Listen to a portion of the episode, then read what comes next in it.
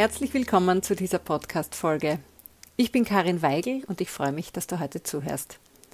Diesen Podcast gibt es, weil es mir ein Anliegen ist, Frauen wie dich in ihrer Führungsrolle zu begleiten, zu bestärken, auf ihre innere Stimme zu hören und ihnen zu zeigen, wie sie auch in schwierigen Situationen souverän bleiben können. Heute wird es um Respekt gehen. Etwas, was wir uns von anderen Menschen im Umgang miteinander ja durchaus erwarten. Und von dem wir aktuell in meinen Augen auch viel mehr in unserer Gesellschaft brauchen können. Respekt hat aber auch noch eine andere, ganz persönliche Komponente, nämlich den Respekt, den wir uns selbst entgegenbringen. Und dazu habe ich heute Petra Binder zu Gast. Petra war biomedizinische Analytikerin, als sie begann, sich mit ihrer Potenzialentwicklung auseinanderzusetzen.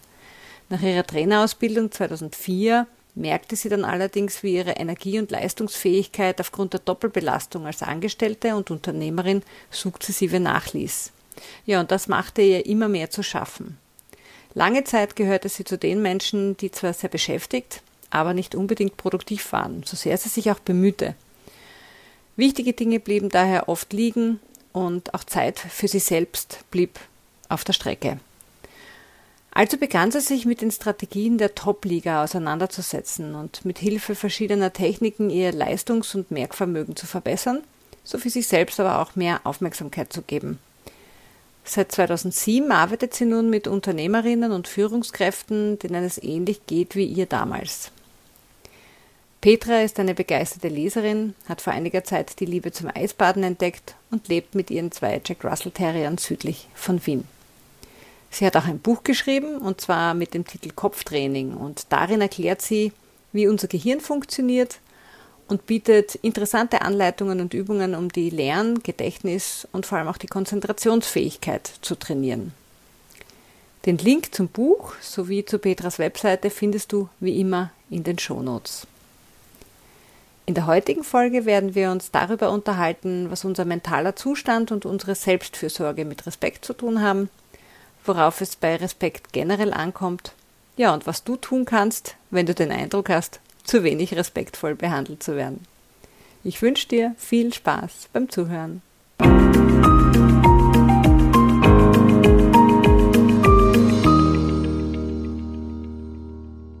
Ja, herzlich willkommen, liebe Petra. Schön, dass du dir Zeit genommen hast, äh, um mit mir heute über ein sehr spannendes Thema zu sprechen, nämlich über den Respekt. Ja, danke, liebe Karin, für diese Einladung. Ich bin dir gerne nachgekommen und freue mich heute auf ein wunderbares gemeinsames Interview. Gleich einmal vorab, was findest du denn überhaupt spannend am Thema Respekt? Warum beschäftigst du dich damit? Ja, Respekt ist im Prinzip ein ganz wichtiges Thema und Respekt hat mich an und für sich schon jahrelang begleitet es mich und jetzt ist es so richtig auch erst in den Bewusstseinsgrad gekommen, denn es ist natürlich auch sehr mit Zwischenmenschlichkeit verbunden, denn oft glaubt man natürlich, warum bekomme ich den Respekt nicht von außen? Nur ich bin drauf gekommen, dass man zuerst mal im Innen auch bei mir selber anfangen muss. Und ich habe mir dann oft gefragt, warum bekomme ich nicht das, was ich gerne hätte? Und wir kennen das alle, man tut und macht und man muss sich halt einfach noch mehr anstrengen und noch mehr geben. Und bin dann drauf gekommen, dass es nicht so ist. Und habe mich dann doch vor einigen Jahren dann mit, damit beschäftigt, was machen wirklich erfolgreiche, die Top-Liga anders, dass die den Respekt bekommen, den sie eigentlich verdienen und bin dann auf die Suche und Recherche gegangen, was die dann wirklich anders machen und bin dann in eine Welt eingetaucht, was an und für sich als Forschungsprojekt für mich selbst begonnen hat und habe dann gemerkt, dass die Resonanz nach außen hin dann, dass das angesprungen ist und mich Menschen dann gefragt haben, was hast du anders gemacht? Du wirkst so anders, du äh, bekommst dann plötzlich das, was du willst und habe dann wirklich das äh, formiert und strukturiert und mein ganzes Wissen aus 20 Jahren quasi dann zusammengemacht und habe das jetzt in ein wunderbares Konzept zusammengefasst, wo man dann wirklich das unter dem Deckmantel Respekt reingesteckt hat. Mhm. Okay, das heißt, es geht eigentlich um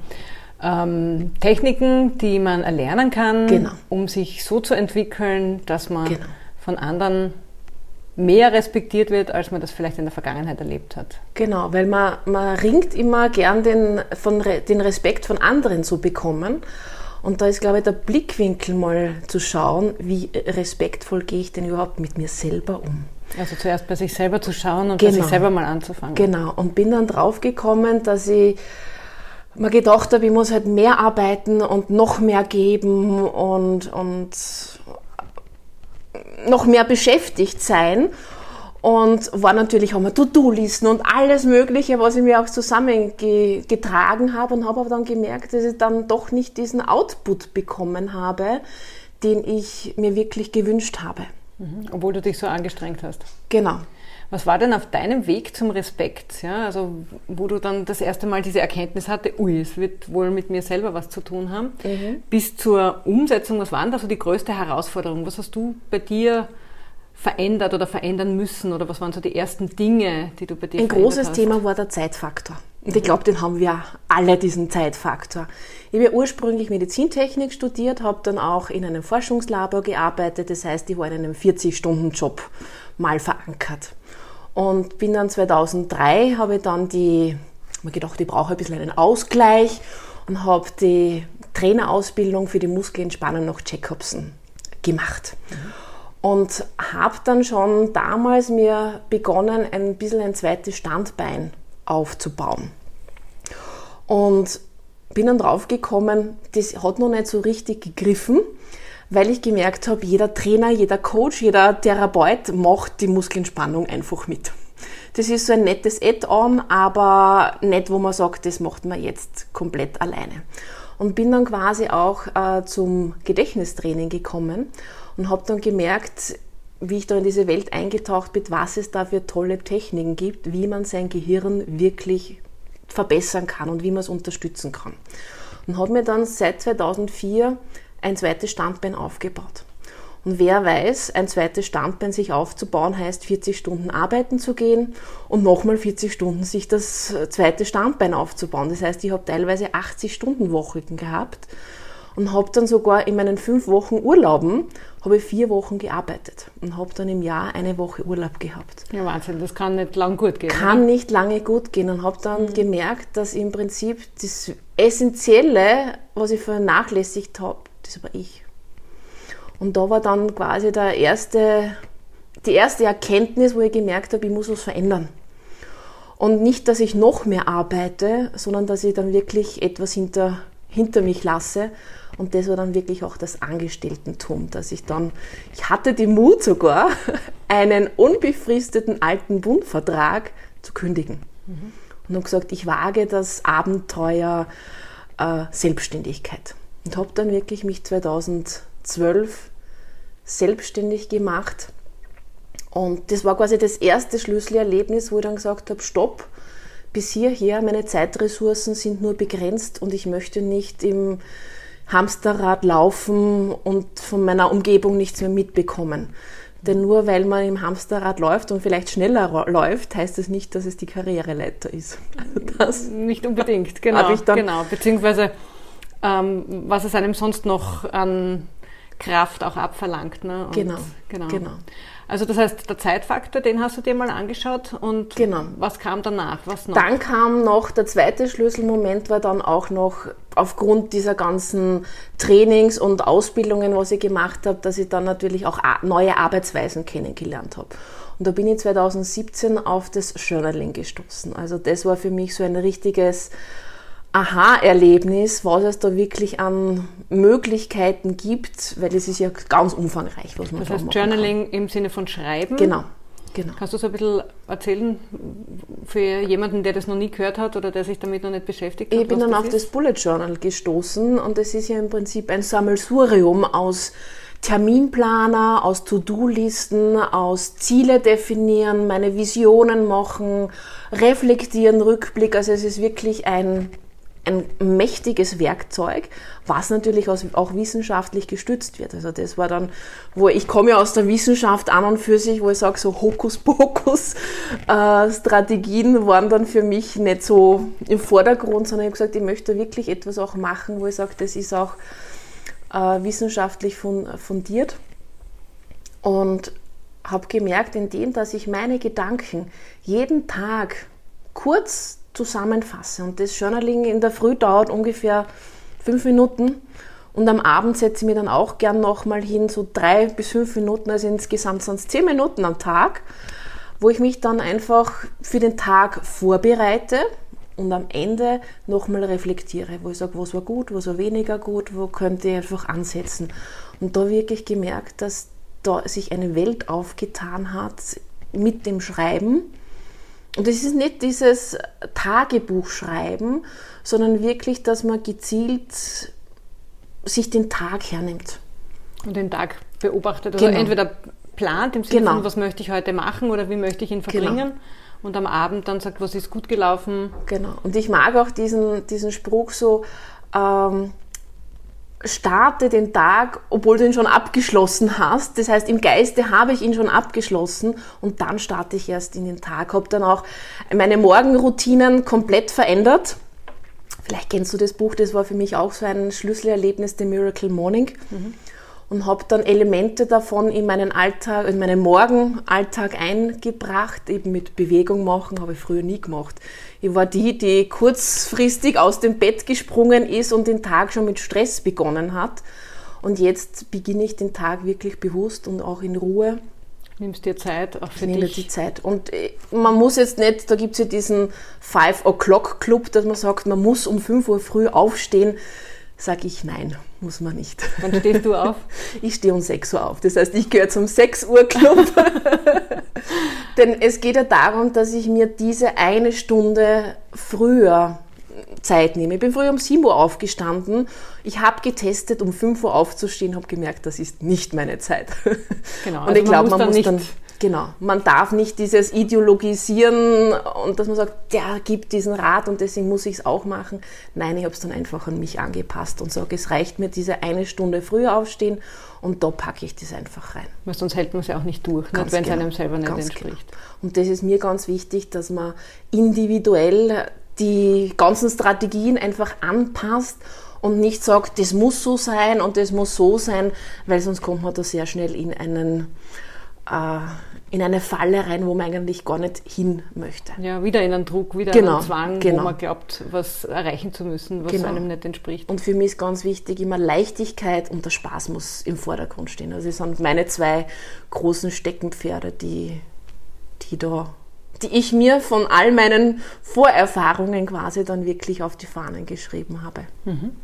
Du schreibst auf deiner Homepage Be Impressive. Ja. Was hat jetzt Impressive sein mit Respekt zu tun? naja, wenn du beruflich oder auch privat irgendetwas erreichen möchtest, dann musst du einfach aus der Masse herausstechen. Und da geht es dann wirklich, dass du dir selbst vorab mal den Respekt zollen sollst, damit du dann durch diesen Respekt, den du dir selbst gibst, kriegst du dann innerlich eine ganz andere Haltung, dass du dadurch auch ganz anders auftrittst. Und dadurch einen Eindruck hinterlässt, genau. beeindruckend genau. wirst. Genau.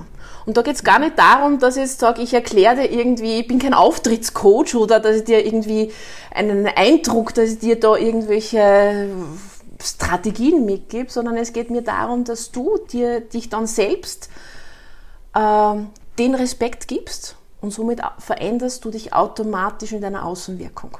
Also mit verschiedenen Techniken, genau. die man bei dir lernen kann, genau. dann seine innere, eigene innere Haltung zu sich selbst genau. verändert genau. und auch bewusster wird dann genau. wahrscheinlich. Ne? Und da, da gehen wir auch rein, in, sowohl in den Geist, aber auch in den Körper zum Beispiel. Wie respektvoll gehst du mit deinem Körper um? Bewegst du dich? Trinkst du ausreichend genug? Isst du optimal? Und da gehen wir auch nicht rein in irgendwelche äh, einseitigen, ich sage auch Diäten, sage jetzt einmal, überhaupt nicht, sondern es geht darum, dass man äh, ganzheitlich einfach optimal versorgt wird. Mhm. Genauso auch mit dem Geist. Was liest du jeden Tag? Mit was beschäftigst du dich jeden Tag? Mit welchen Menschen umgibst du dich? Also du siehst, das ist wir ganz vielseitig, was Respekt im Prinzip dann bedeuten kann. Das heißt, im Prinzip geht es um die Aufmerksamkeit, die man sich selber gibt, genau. beziehungsweise den Dingen und Menschen, genau. mit denen man sich umgibt. Genau. Wem gebe ich Aufmerksamkeit oder welcher Sache schenke ich Ganz Aufmerksamkeit genau. Ganz vorrangig. Mhm. Kann jetzt jeder impressive werden oder gibt es da auch sowas wie ein Talent dazu? Kann das jeder lernen? Was ist so deine Erfahrung? Ich sag mal ja und auch nein. Okay. Ich sag, die, ich sag mal, die Anlagen hat natürlich jeder mitgegeben. Aber warum wird nicht jeder erfolgreich zum Beispiel auch? Ist ja auch immer dieses Thema, äh, wir haben ja das Talent für jeder hat mitbekommen, auch erfolgreich zu werden. Aber nicht jeder schafft es. Und da spielen natürlich ganz viele Faktoren natürlich mit zusammen, dass man es fast zu pauschal gar nicht beantworten kann.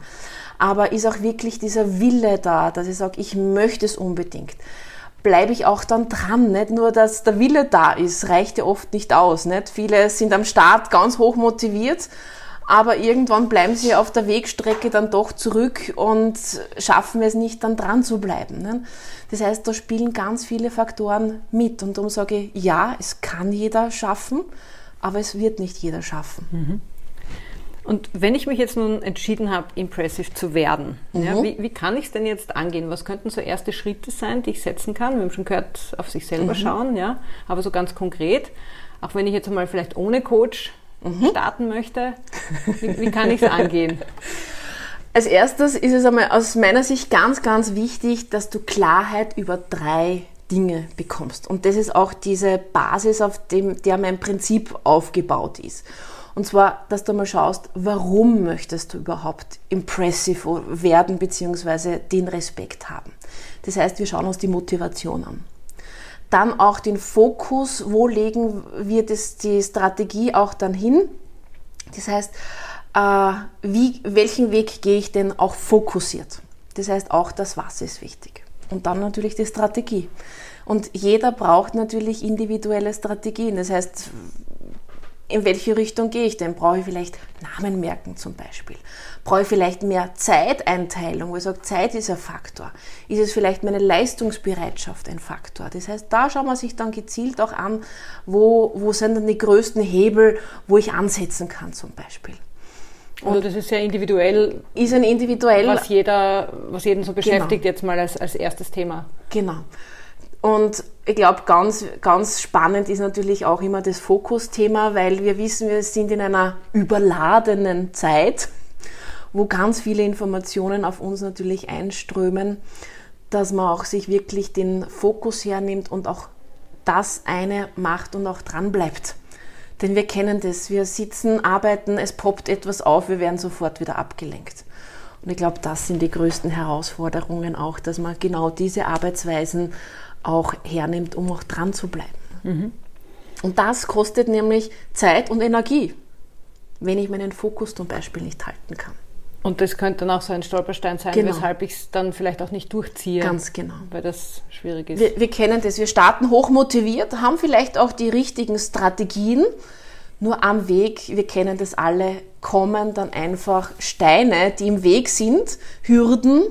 Und dann ist die Frage, bleibe ich wirklich dran, bleibe ich fokussiert? Und wir kennen es alle, wir biegen dann manches mal gern ab, weil manches anstrengend ist, weil manches unangenehm ist. Weil was dazwischen kommt, Weil was, nicht dazwischen kommt. war und ganz, so ganz genau. Und da ist es dann wichtig, dass man eine gewisse Flexibilität genauso an den Tag legt. Mhm. Aber trotzdem die Motivation hochhält. Und da ist ganz wichtig mein Ziel. Und ich brauche ein gutes und starkes Ziel. Und dieses Ziel ist auch ganz wichtig zu untermauern mit meinem Warum. Dass ich auch weiß, warum will ich es erreichen. Und das ist dann einmal so richtig mein Motivator, dass ich überhaupt starte und losgehe. Nur es braucht mehr als nur ein guter Wille. Du heißt dann auch den Fokus bewahren. Das heißt, da ist mein Weg, dass ich dorthin gehe. Und mit diesen Arbeitsweisen, die unterstützen mich dann. Weil wir haben oft gelernt oder auch selbst oft angelernt, falsche Arbeitsweisen. Es wurde uns einfach vielleicht gar nicht, wir kennen es aus der Schule. Wir haben nie gelernt, wie man richtig lernt. Ja, keiner von uns. Keiner von uns. Und wir haben uns halt mal hingesetzt und mit Trial and Error versucht, irgendwie das in unseren Kopf zu hämmern. Und dabei gibt es ganz einfache Möglichkeiten und Strategien, sich Informationen ganz einfach zu, zu merken. Und genau da setzen wir eben dann an. Ähm, ich möchte so einen anderen Begriff äh, noch ins Gespräch bringen, und zwar das ist der Begriff der Selbstoptimierung. Ja. Der war ja die letzten zehn Jahre so ein ganz wichtiger Teil, mhm. auch in der Persönlichkeitsentwicklung. Und mittlerweile gibt es aber einige Stimmen, die dem durchaus kritisch gegenüberstehen mhm. und ähm, sagen, dass Selbstoptimierung einfach unnötig ist. Ich habe da vor kurzem ein Buch gelesen, das heißt Pfeif drauf von Sven Brinkmann. Mhm. Und ich muss durchaus sagen, ich teile nicht alles, was er sagt, ähm, fand aber die eine oder anderen Gedanken ganz interessant. Und er sagt, dass ähm, Coaching eigentlich nutzlos ist. Das heißt, wir sollten unsere Zeit nicht mit Coaches vergeuden oder nicht zu Coaches gehen ähm, und in diesen Selbstoptimierungswahn verfallen. Wir sollen lieber äh, unsere Schwächen annehmen und annehmen, wie wir sind und äh, ein gutes Gespräch mit Freunden suchen. Ich finde, das eine hat mit dem anderen jetzt nur am Rande zu tun. Ähm, wie siehst du das jetzt? Würdest du sagen, am Respekt zu arbeiten hat auch mit Selbstoptimierung zu tun? In einer gewissen Weise ja, keine Frage. Und du hast ein ganz wichtiges Wort, nämlich jetzt vorher erwähnt, und zwar den Selbstoptimierungswahn. Und da muss man natürlich immer wieder aufpassen. Denn Optimierung klingt natürlich schon sehr nach Perfektion, immer dieses Streben nach Perfektion. Und ich sag mal, es gibt sie nicht, die Perfektion. Ich gehe davon aus, wir sind einfach schon perfekt. Also das, das, das auf alle Fälle. Und daher bezeichne ich jetzt, jetzt nicht so diese Selbstoptimierung, sondern es ist mehr ein wirklich dieses Erforschen und dieses Kennenlernen von sich selber wie, wie bin ich denn überhaupt? Wie reagiere ich? Wie ist mein Körper überhaupt? Kenne ich überhaupt meine Körperfunktionen? Da kommt ein bisschen mein Laborstudium äh, natürlich her. Dass ich, sage, ich, ich sollte auch meine inneren Werte mhm. kennen. Das heißt auch zum Beispiel die Laborwerte. Bin ich überhaupt äh, gut versorgt? Und das heißt wirklich das Kennenlernen meines Körpers und meines Geistes. Und ich sehe das wirklich als ganzheitliche Potenzialentfaltung. Entwicklung halt. Und ich sage halt auch immer, alles, was ins Extreme geht, das nützt nichts, sondern das schadet dann wirklich. Und dieses Verbissene und dieses dann noch mehr, da bin ich eben dann nicht dafür, sondern schon die alten Griechen, du kennst das sicher, in der Mythologie gab es ja den Narziss, der dann quasi ähm, aus Selbstliebe quasi in seinem eigenen Spiegelbild ertrinkt. Und da sind wir halt dann wirklich schon in einer Extremen drinnen, wo natürlich diese Reise nicht hinführen soll. Mhm. Und gerade wenn es um diese wirklich mächtigen Dinge gibt, gibt es natürlich auch diese Schattenseite. Wie es überall gibt. Jede Münze hat eine Kehrseite, die man natürlich genauso auch äh, besprechen kann. Und da ist eben wirklich wichtig, wie wie sehe ich das? Wie gehe ich dann wirklich an diese Sache ran? Und deswegen ist nochmal bei mir diese Leichtigkeit, mit eben Leichtigkeit rangehen und eben Hebel finden, wo ich mir mein Leben erleichtern kann. Und nicht, dass ich in diesen Selbstoptimierungswahn hineinfalle. Hm. Da sage ich immer dann wirklich Vorsicht, dahin soll die Reise natürlich nicht Also nicht gehen. zum Perfektionismus, Nein. sondern Nein. Da liebe ich ja, viel mehr. Ne? Genau, und da liebe ich ja den lieben Herrn Parkinson, das Parkinson-Prinzip mit der 80-20-Regel, dass ich mich genau auf diese 20 Prozent äh, fokussiere, dass ich 80 Prozent Output bekomme, dann würde ich diese Perfektion anstreben auf diese 100 Prozent, wo quasi nur 20 Prozent Output dann noch fehlt, brauche ich aber 80 Prozent Anstrengung. Und auf die verzichte ich lieber. Und ich glaube, jeder Hörer und Hörerin will natürlich darauf auch verzichten und es mit Leichtigkeit äh, ihr Ziel erreichen. Und da geht es auch wirklich darum, 80 Prozent reichen vollkommen aus. In der Regel, eh, genau, ja. voll bei dir. Ja, das Sven Brinkmann in seinem äh, Buch meint auch, dass man negatives Denken zulassen sollte. Das ist jetzt ganz spannend. Jetzt beschäftigst mhm. du dich auch ganz viel mit Mentaltechniken. Mhm. Ähm, er sagt, immer nur positiv denken bringt uns nichts. Wir müssen auch lernen, äh, mit Dingen umzugehen, die, die wir nicht so toll finden, beziehungsweise auch Dinge zu tun, die wir nicht so toll finden, Schrägstrich auch aus unserer mhm. Komfortzone steigen, äh, um daran zu wachsen und um uns zu entwickeln. Wie siehst du ja. das aus der Mentaltrainer-Sicht? diese Aussage? Ich glaube, man sollte mal unterscheiden zwischen negativen Gedanken und auch Dinge zu tun, die man nicht gerne tut. Denn meine Gedanken kann ich schon selbst auch steuern. Und wenn ich bewusst auch mal negative Gedanken zulasse, ist es vollkommen okay. Aber ich lasse sie bewusst zu. Ich glaube, jeder hat mal negative Gedanken. Also da bin ich auf alle Fälle dafür, dass man die auch zulässt und nicht nur, ich sage, das, das Glückspups in der Einhorn sollte es nicht sein, weil da würde man dann auch wieder in eine andere Extreme auch wieder gehen natürlich. Also schon in der Realität bleiben, dass man, dass man sehr wohl auch negative Gedanken zulässt, aber die bewusst zulässt und dann auch wieder beiseite schiebt und auch trotzdem sich mehr auf das Positive fokussiert. Also es geht um die Entscheidung zu treffen, Genau. wann ist genug äh, Genau. negativ Genau. gedacht worden quasi. Genau. Und dann auch zu sagen, so aus und jetzt. Äh, Und ich glaube, jeder, jeder kann sich wiedererkennen, ich glaube du sicher auch, dass es Zeiten gibt, wo du sagst, du tust dir auch selbst mal leid und alles ist schlecht und. Gehört, glaube ich, auch dazu. gehört, gehört unbedingt dazu. Und das, das darf man auch ausleben oder das soll man auch ausleben, aber bewusst. Und sich danach wieder äh, fokussieren und sagen, okay, jetzt habe ich meinen negativen Gedanken Raum gegeben und jetzt ist es Schluss. Und, je, und da kann man sich auch mit Freunden austauschen, äh, wie auch immer, aber dann wieder den Fokus auch auf das Positive legen. Denn natürlich, je wenn man sich nur mit negativen Gedanken umgibt, legt das im Gehirn äh, Autobahnen an. Straßen und dann werden es zu Autobahnen. Und ich glaube, wir wollen alle keine negativen Gedankenautobahnen im Gehirn haben.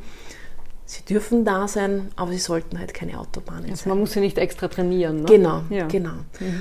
Und bei den unangenehmen Dingen, ich sage, unangenehm ist immer eine, wie bewerte ich es? Ist es wirklich jetzt unangenehm oder ist es einfach ein, eine Herausforderung, der ich mich stelle, die vielleicht etwas unangenehm ist, weil sie aus meiner Komfortzone einfach ist? Und großartige Dinge entstehen immer außerhalb der Komfortzone und nicht innerhalb. Das heißt, es darf auch manches Mal ein bisschen herausfordernd sein, schwierig sein, auch anstrengend sein, um sich danach auch, wo ich sage, jetzt bin ich wieder gewachsen und habe wieder etwas Gutes für mich getan. Und ein Erfolgserlebnis dann zu Ganz haben, genau. Ne? Also ich denke mal, die, die Reise, so wie du sie auch beschreibst, ähm, am Respekt zu arbeiten, an sich selber zu Ja. arbeiten, ist ja sicher auch geprägt immer wieder von solchen Schritten, die jetzt nicht so lustig sind oder Natürlich. wo man sich so ein bisschen am Schopf packen muss Ja. und sagen muss, so aus, ich mache das jetzt trotzdem. Genau. So nach dem Motto Fake it till you make it, ne? so Keine ich bleibe da jetzt dran und mache das ähm, auch im Sinne von Gewohnheit, weil es Mhm. geht ja glaube ich auch ganz viel um Gewohnheiten.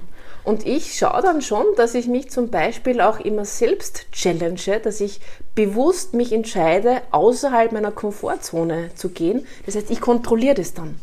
Und nicht, dass ich von außen dann kontrolliert werde und plötzlich stehe, muss ich einer Herausforderung entgegentreten, sondern ich stelle mich dann bewusst und kontrolliere das auch. Und ich habe zum Beispiel jetzt im, im Februar einer äh, Eisbade-Challenge gestellt. Das heißt, ich bin dann bewusst, habe mich diese Herausforderung gestellt. Und indem, dass man das auch trainiert, sich diesen Herausforderungen zu stellen, wächst man. Dann, dann tritt man neuen Herausforderungen gar nicht mehr so negativ entgegen, sondern sagt, hurra, nächste Challenge, ich bin bereit. Ich probiere das aus. Genau. Wenn wir jetzt über Respekt sprechen, ähm, dann fällt mir auch immer gleich das Thema der Emotionen ein in dem Zusammenhang, weil für mich jetzt ja durchaus auch der Umgang mit Emotionen ganz viel mit Respekt zu tun hat. Und ähm, das heißt, man könnte jetzt also sagen, wenn man seiner Wut freien Lauf lässt, dann läuft man ja auch Gefahr, den Respekt anderer zu verlieren. Ähm, und da könnte es ja vielleicht besser sein, dass man seine Wut kontrolliert, damit man mit anderen oder von anderen mehr Respekt bekommt, als wenn man die Person jetzt einfach anschreit oder ja, einfach, alles rauslässt. Was rätst du denn deinen Kundinnen in diesem Fall? Wenn es um das Thema Emotionen geht, Emotionen aushalten von anderen, eigene Emotionen dem Gegenüber sozusagen jetzt drüber um, umzuhängen. Ja? Bei Respekt unterscheidet man natürlich zwei Arten des Respekts. Es gibt mal den ähm, horizontalen Respekt und der horizontale Respekt findet auf Augenhöhe statt. Das heißt, man respektiert sich beidseitig. Und es gibt aber auch noch den vertikalen Respekt. Und da sind wir natürlich dann schon jemand im Hierarchiedenken drinnen. Dass quasi der Chef, wie auch immer, oder irgendjemand höhergestellter dann sagt, du musst mich einfach aushalten. Nein, ich sag mal, muss ich gar nicht. Aber wenn ich der, die Person bin, wo ich sage, ich merke, dass ich dann oft in Wut gerate, heißt es dann schon einmal hinzuschauen, warum ist es auch so. Denn Emotionen sind ja auch immer eine Antwort auf irgendein Ereignis oder auf eine Bewertung, was da äh, vorgefallen ist. Und es laufen ja quasi immer Gedanken ab und meine Gedanken werden ja zu Emotionen, die dann zu einer Handlung führen oder auch zu Worten quasi werden. Und da ist dann schon einmal zu überlegen, ähm, wo ist denn überhaupt die Wurzel daran, dass ich in Wut gerate zum Beispiel? Ist es vielleicht dann wirklich äh, eine Überforderung, dass ich bin? Das heißt, da sind wir fast im, im Stressdenken drinnen und da sind wir im Stressmanagement. Das heißt, was triggert mich so sehr, dass ich gewisse Emotionen überhaupt dann äh, von mir lasse? Und da ist dann wirklich auch genau mal hinschauen ist es vielleicht die Überforderung? Bräuchte ich vielleicht einfach viel mehr Entspannungsphasen, damit ich die Balance wieder habe? Oder bin ich einfach in der Perfektionsfalle drinnen, weil alles perfekt sein muss? Oder vielleicht. Und jemand anderer das nicht wahrnimmt, dass ich mich eh so angestrengt habe. Genau, Beispiel, ne? genau. Mhm. Und das heißt vielleicht auch sich mal zugestehen und sagen, Mut zum Fehler. Denn gerade wenn wir unter Stress gelangen, schüttet der Körper viele Stressreaktionen aus und das heißt mit Anspannung, Herzschlag wird erhöht und da sieht man schon physiologische Sachen entstehen dadurch und unter anderem wird auch ein Hormon ausgeschüttet, das Stresshormon, das Adrenalin. Und das Adrenalin ist natürlich, das blockiert uns, das blockiert den äh, präfrontalen Kortex, das heißt logisches Denken geht, geht nicht, mehr. mehr. Genau. Was aber geht, ist Bewegung. Und das heißt, es wäre oft recht gut, einmal kurz, wenn ich merke, da brodelt etwas in mir, wäre es einmal gut, auf den Atem zu hören, plus Bewegung zu machen. Heißt, ich gehe mal eine Runde um den Häuserblock, um eben gar nicht in diese Emotion hinein zu, hinein. Die Emotion setzt ja Energie frei. Das genau. Ist ja eigentlich im Wort auch schon drinnen, Emotion. Ne? Genau. Und genau, sich einfach zu bewegen, ist sicher ein guter Punkt, um da ein, ein Ventil zu finden. Genau. Und deswegen ja. ist auch, gerade in, Morgen, äh, in meinem Morgenritual empfehle ich dann auch immer die Meditation mit hineinzunehmen, dass man dann auch wirklich sagt, wie reagiere ich dann auch in, in Situationen und dadurch schon auch die Meditation übt. Und gerade auch in diesen Stresssituationen springt das natürlich dann sehr schnell an, wenn ich meditativ trainiert bin. Mhm. Also kann ich mir das zunutze machen. Genau. Und es reicht schon aus, nur dieses tief ein- und ausatmen hemmt schon quasi dann diese, diese Emotion weiter rauszuströmen quasi. Mhm. Was mich noch interessieren würde, ähm, gibt es in deinen Augen einen Unterschied zwischen Männern und Frauen? Das heißt zum einen, wie Männer und Frauen Respekt erleben aber auch wie sie sich ihn holen zum Beispiel. Ja, da kann man es im Prinzip auch nicht wieder so pauschal sagen. Das ist halt schon sehr, hängt von vielen Faktoren ab, sowohl gesellschaftliche, kulturelle. In unseren Breitengraden schaut es wieder anders aus als wie in, in anderen Kulturen. Das heißt, da kann man es wieder so, so pauschal gar nicht sagen. Und natürlich gibt es schon noch immer auch die stereotypischen Rollenbilder das, das sehr wohl. Dass man von klein auf natürlich auch immer in gewisse Rollen auch hineingepresst werden, dass es, es weicht sich Gott sei Dank schon wieder ein bisschen, äh, Gott sei Dank ein bisschen auf, dass ja dieses typische Frauenrollenbild, Frau zu Hause vielleicht sogar oder eher Frauen auch mit, mit Kindern orientiert, wo ich sage, Respekt heißt auch beidseitiger Respekt zu haben, dass das auf Augenhöhe zu sein. Und sicher, die Natur hat mal noch vorgegeben, dass wir Kinder bekommen können, der Mann noch nicht. Aber ich sage, für alles Weitere kann man dann auf Augenhöhe natürlich genauso äh, diskutieren. Oder wie bei, bei vielen auch in unseren Köpfen ist, die gläserne Decke bei Frauen. Ich, Gott sei Dank, habe sie nicht. Aber es ist in ganz vielen, ich höre immer wieder von, von Kundinnen, die sagen, ja, die gläserne Decke, ich komme da gar nicht drüber. Aber die gläserne Decke bilden wir uns oft selber in unserem Kopf. Und die heißt es dann wirklich auch äh, aufzubrechen. Mhm. Und ich merke es auch immer wieder, dass ja, Männer sehr auch, aber Frauen zweifeln oft viel, viel mehr an sich selber, etwas nicht zu können, etwas nicht zu schaffen und stellen sich dann oft freiwillig in die zweite Reihe hinein. Gerade bei Bewerbungen. Ein Mann schaut die Bewerbung an und sagt, super, ein Ding kann ich, ich bewerbe mich. Die Frau schaut an und sagt, okay, neun kann ich, aber eins kann ich nicht, ich lasse es lieber gleich sein. Und da, glaube ich, heißt es noch sehr viel auch dran zu arbeiten. Hm, genau, dieses Thema leisten zu müssen, wir haben es eh schon eingangs genau. angesprochen, ne, das ist ein, ein Riesenthema für viele Frauen, ist einfach das Gefühl zu haben, ja. mehr leisten zu müssen, ja. damit sie gesehen Und werden. Ich gebe dann eher auch mehr diesen, diesen Tipp auch, nicht mehr leisten zu, zu müssen, sondern work smart, not hard. Und indem, dass ich die richtigen Techniken einsetze, kann ich smart arbeiten und ich brauche nicht mehr hart arbeiten. Mhm. Und dafür gibt es einfach ganz tolle Strategien und Techniken, die man dann wirklich. Die man bei dir lernen kann. Genau. du hast auf deiner Homepage, ich habe ihn auch gemacht, einen Selbstcheck mhm. für all diejenigen, die herausfinden wollen, wo sie denn so in Bezug auf Respekt genau. stehen.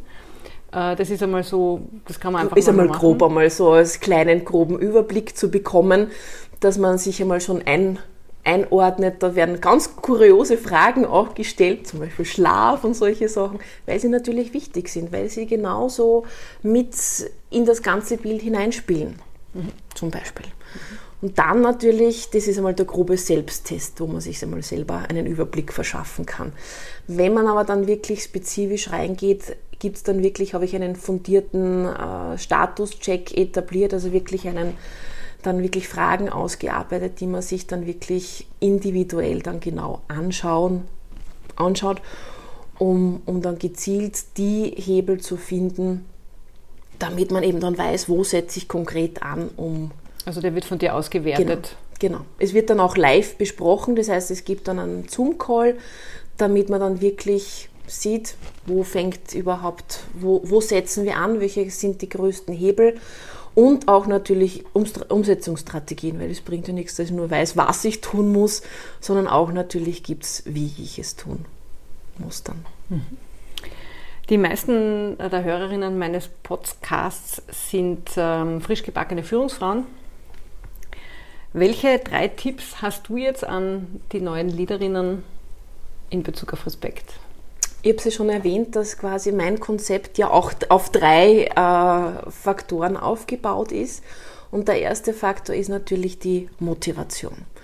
Und ich gehe da wirklich rein in die Motivation, dass man mal sagt, hat man ein Ziel?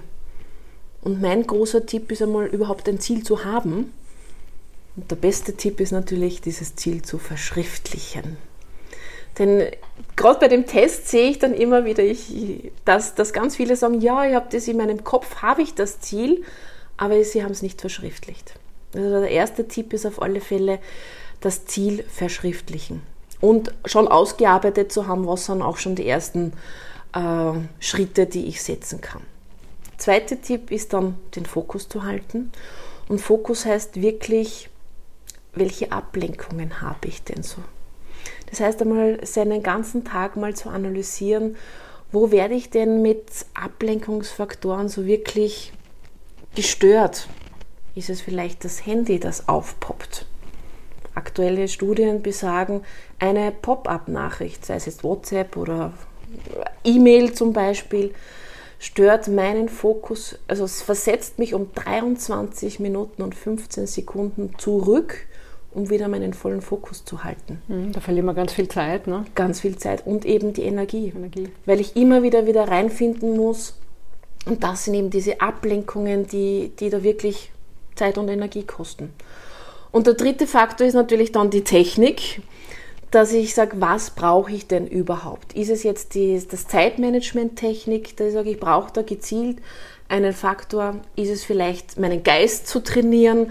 Dass ich sage, ich brauche vielleicht Namen, Gesichter merken zum Beispiel oder ich brauche äh, generell eine Merktechnik, um mir Informationen zu merken. Man kennt das, man ist in einem Meeting, man bespricht gewisse Fakten und die sollte man sich vielleicht merken. Und ein gutes Gedächtnis ist natürlich schon ein sehr großer Faktor, ein Wow-Faktor, sage ich dann immer. Und auch ein gutes Investment, denke ich, im, im Sinne, auch wenn man an seine Altersvorsorge natürlich, natürlich. denkt, ne? Weil das Gehirn ja ohnehin abbaut. Das heißt, je mehr man es trainieren kann in die verschiedenen Richtungen, desto besser. Genau. Wo, wobei ich sage, die, die Fähigkeit des Gehirns nimmt im Alter nicht ab, mhm. sondern man trainiert einfach viel weniger. weniger.